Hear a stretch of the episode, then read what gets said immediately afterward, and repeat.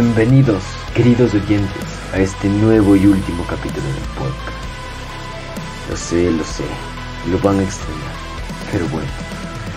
Este último capítulo trae sorpresas, nuevos spoilers y sobre todo cosas más interesantes.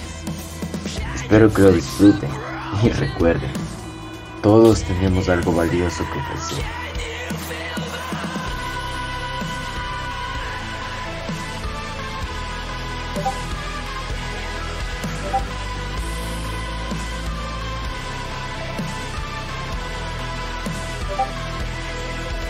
Como ya saben, este programa contiene spoilers de la serie Un original.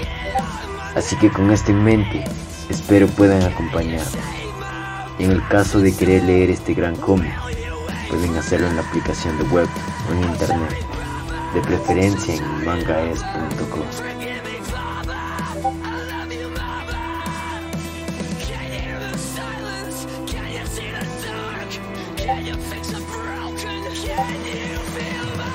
¿Cómo no empezar con una buena canción para subir los ánimos? Enfocarnos y disfrutar de lo que viene a continuación. Adelante, maestro.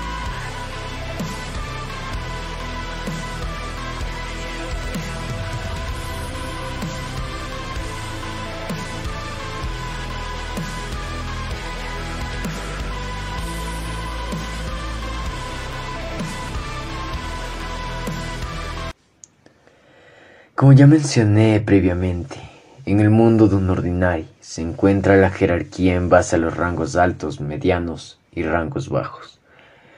Y casi todo el mundo nace con una habilidad que en un futuro definirá a qué rango pertenece el individuo.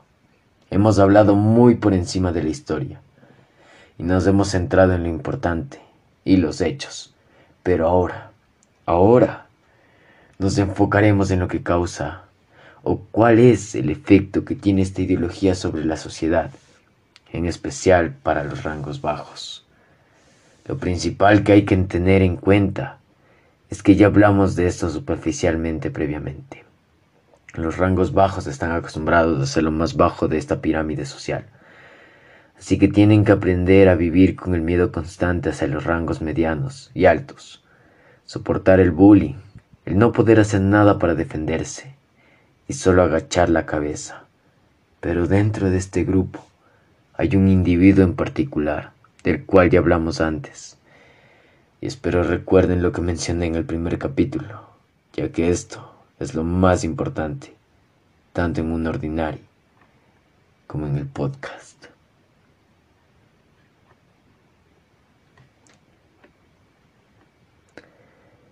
Capítulo 3. Acción, reacción. John y lo que causa el abuso de poder.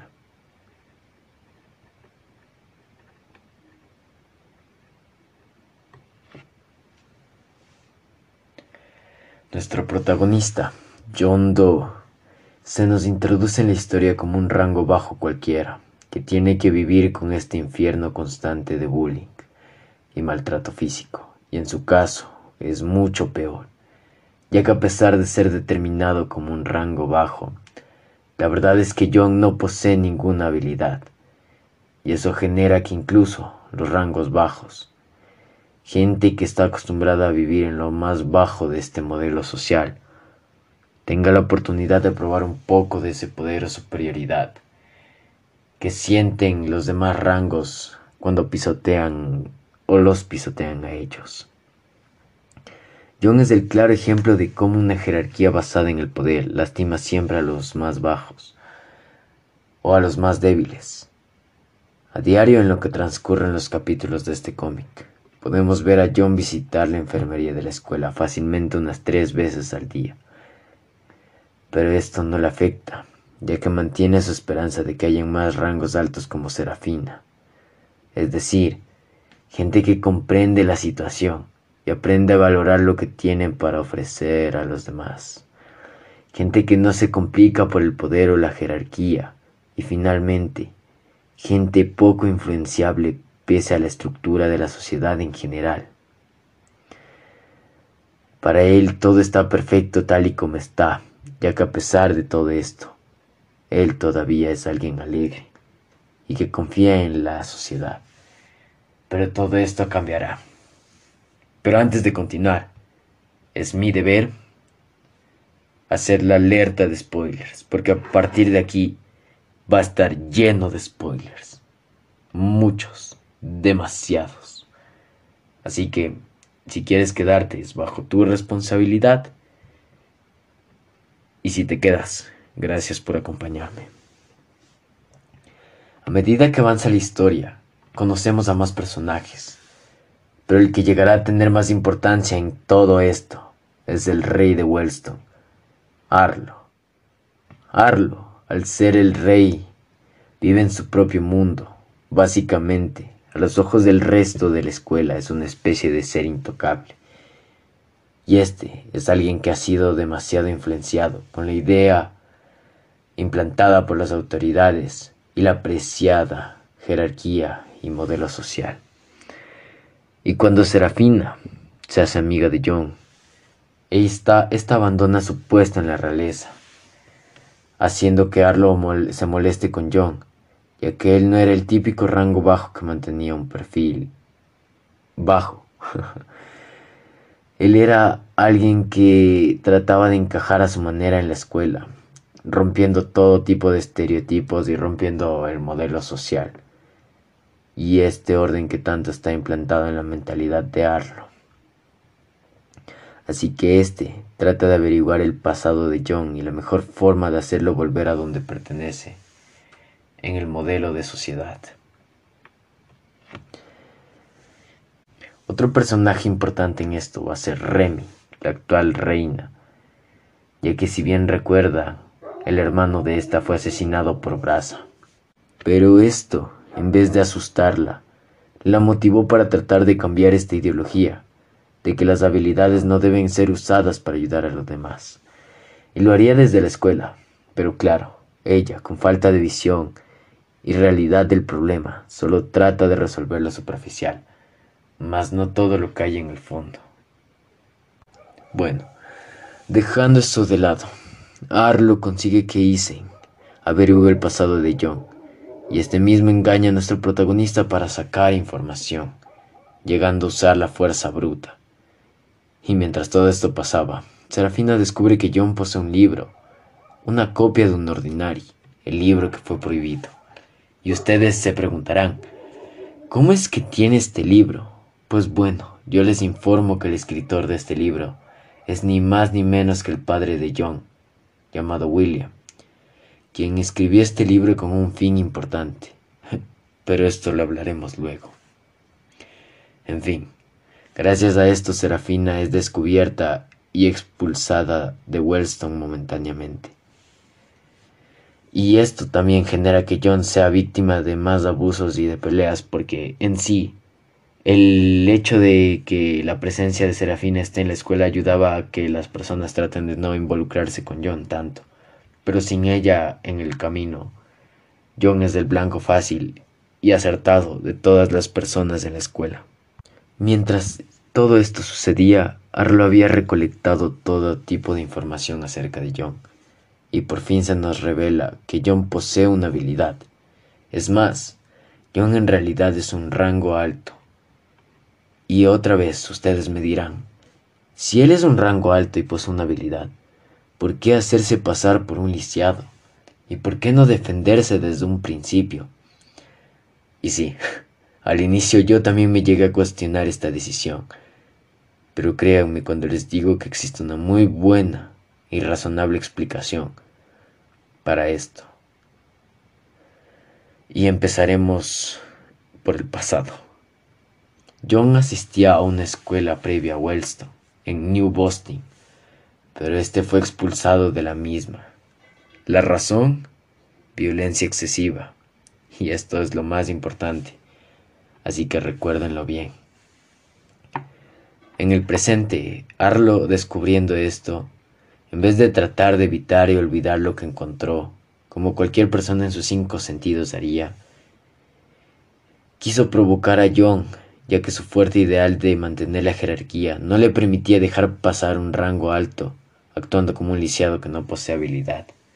Para que se hagan una idea más clara, Arlo quería tratar de poner a John en algún lugar en su modelo de sociedad, ya que este mismo, como ya mencionó previamente, nos dice que John no encaja en ningún lugar, ya que actúa muy confiado para ser un, un rango bajo y a su vez para ser un rango alto nadie le creería porque John es un lisiado, entre comillas. Ah, así que hace lo más importante para John. Uy. El plan de Arlo fue limitar el contacto de John con Serafina, y sin estar satisfecho, él tomó la decisión de dar el golpe final. Una tarde, Arlo convenció a John de ir a una batalla de guerras territoriales, y John ingenuamente aceptó y confió en su palabra. Y en el lugar, John pudo divisar dos figuras que resultaron ser estudiantes de Wellstone, más bien respondían a Arlo. Y esto hizo que John empezara a dudar sobre lo que estaba haciendo ahí. Pero mientras tanto esto sucedía, Arlo dio la orden y estos dos estudiantes, que se llaman Ventus y Meili, sostuvieron y con fuerza bruta acorralaron a John. Este momento lo aprovecha Arlo para tratar de meter en la cabeza de John hacer lo de la jerarquía, de cómo él debe formar parte de esta y cómo no debe alterarla. Y claro, John en este momento, él solo dejó de escuchar.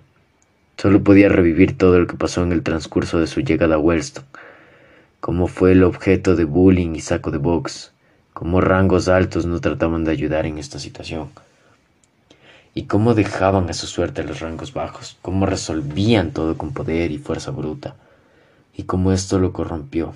Y aquí, mis hermanos, podemos sacar lo que yo en lo personal considero la mejor frase del Jonas. Yo no soy el monstruo, ellos lo son. Con todo esto en mente y con la frase como un clímax, nuestro protagonista pierde el control y deja de lado su amabilidad e ingenuidad. Y activa por primera vez su poder, ya que en su mente las palabras resuenan una y otra vez. Todo se resuelve con poder, y simplemente los que no tienen poder no podrán defenderse ni a ellos ni a nadie. John ya no piensa en lo que pasará de ahora en adelante y en qué consecuencias tendrá en futuro. Ahora él solo sabe que debe contraatacar. Así que de una manera grotesca derrota a Ventus y Meili, y sin ninguna dificultad también derrota a Arlo. Pero a pesar de todo esto que pasó y de todo lo que le hicieron, él decide guardar el secreto y le dice a Arlo que si alguien llega a enterarse de lo que pasó el día de ese día, derrocará oficialmente y reclamará el puesto de King. Después se nos presentan algunos flashbacks de la escuela de John y a qué escuela asistía antes. Aquí también podemos ver que al principio John no poseía o no manifestaba ninguna habilidad, por lo que se burlaban y era objeto de bullying y maltrato físico. Y una vez que éste activó su habilidad, buscaba hacerse mucho más fuerte para poder defender a sus amigos.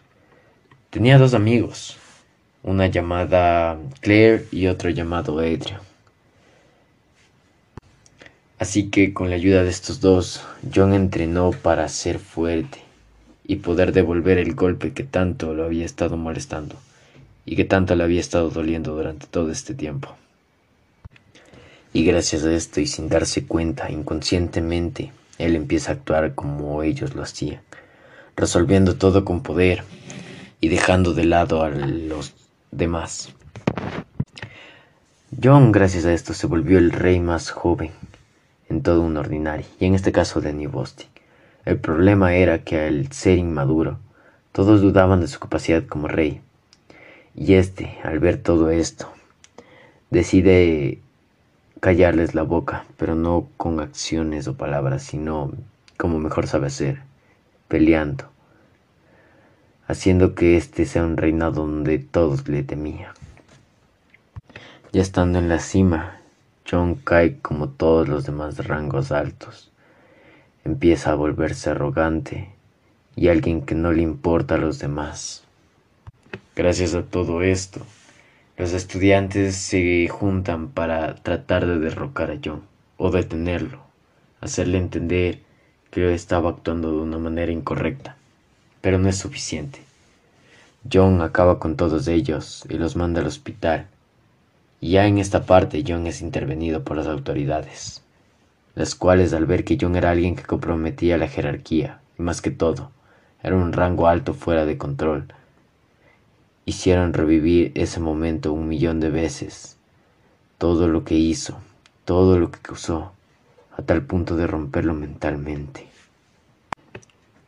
Su padre William, al no saber cómo comunicarse con él o cómo ayudarlo, es cuando escribe el libro de un ordinario, para tratar de transmitir un mensaje hacia nuestro protagonista, el cual se entiende, y por primera vez en mucho tiempo, John vuelve a tratar de ser alguien que no se deja llevar por el poder y no se deja corromper. Yo solo quería vivir una vida tranquila lejos de los rankings.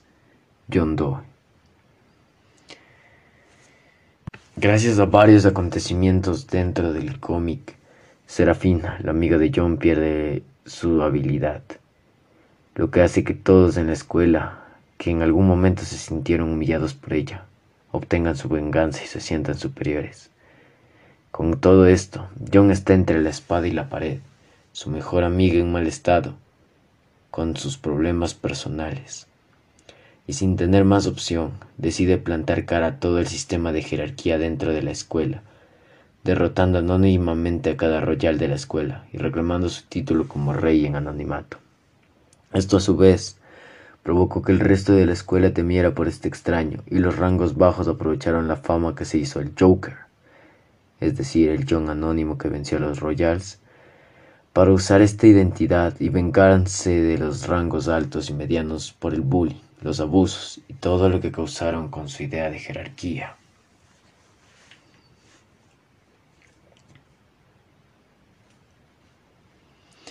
Voy a destruir la jerarquía. John Doe.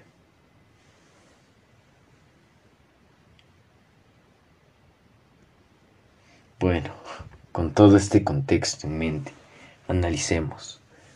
En la vida real los problemas son claramente una escala mucho menor a que este mundo en fantasía. Pero el, mensaje que transmite es muy claro. El sistema en el que la sociedad se basa es por lo general basado en el poder, ya sea económico, territorial, realeza, etc. Y esto genera una cierta incomodidad en las personas que salen afectadas con todo esto. Y, dependiendo del problema, su gravedad y dificultad. Las personas llegan a un extremo en donde se rebelan, ya sea contra el propio sistema o con los gobiernos que implementan estas ideologías o manera de manejar el poder, causando revueltas, paros, violencia, pérdidas de vida, gente herida, gente perjudicada, hablando de lo material, y solo basta una persona que explote y se enfrente a todos estos problemas e injusticias para que los demás alcen su voz y se rebelen en contra de la manera en que se maneja este poder. Y básicamente esto no es... Uy. Y esto no es algo nuevo porque a lo largo de la historia siempre han existido problemas así. Pero bueno, recapitulando. A pesar de que el mundo de un ordinario sea un tanto fantástico, con las habilidades y su sistema de poder, podemos observar que en la realidad tratan problemas que se encuentran en la vida real, tales como el de las ideologías que se implantan desde pequeños, el mal uso del poder y su abuso por parte de autoridades, y el cómo esto tarde o temprano genera un boom y una fractura en las personas, las cuales se rebelan en contra del sistema, y de los cuales hemos hablado en los capítulos 1, 2 y 3. Es importante conocer acerca de esto y darnos cuenta de cómo podemos hallar una relación entre realidad y fantasía. Y más que todo, aprender a resolverlo de una mejor manera, notando que en realidad la falla se encuentra mucho más profunda que solo lo que observamos superficialmente. La falla radica y empieza desde el propio sistema, ideologías que se nos presentan y a qué manera las tomamos, las contextualizamos y se aplican en el día a día. Los ejemplos más claros que he visto con respecto a este tema se remontan desde tiempos antiguos, revoluciones liberales, los movimientos independentistas en Latinoamérica, revueltas con respecto a los estados socialistas, la actual revuelta en Colombia, y todas estas junto a otras más que se basan en la ideología que se quiere imponer y lo que trae consigo, lo que genera incomodidad en las personas y causa este conflicto en contra del sistema.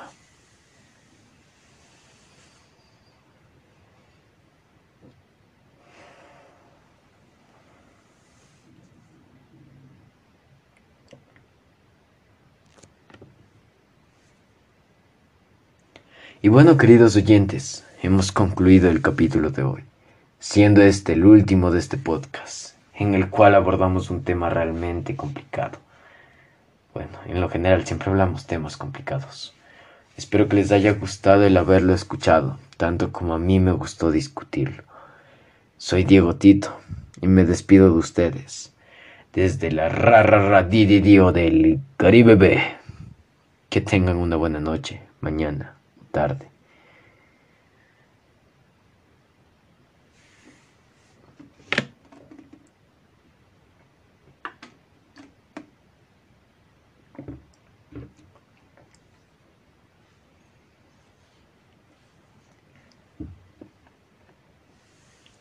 Hey, sé que esto ha sido todo de mi parte, pero ustedes, queridos oyentes, no se queden con las ganas de saber qué va a pasar.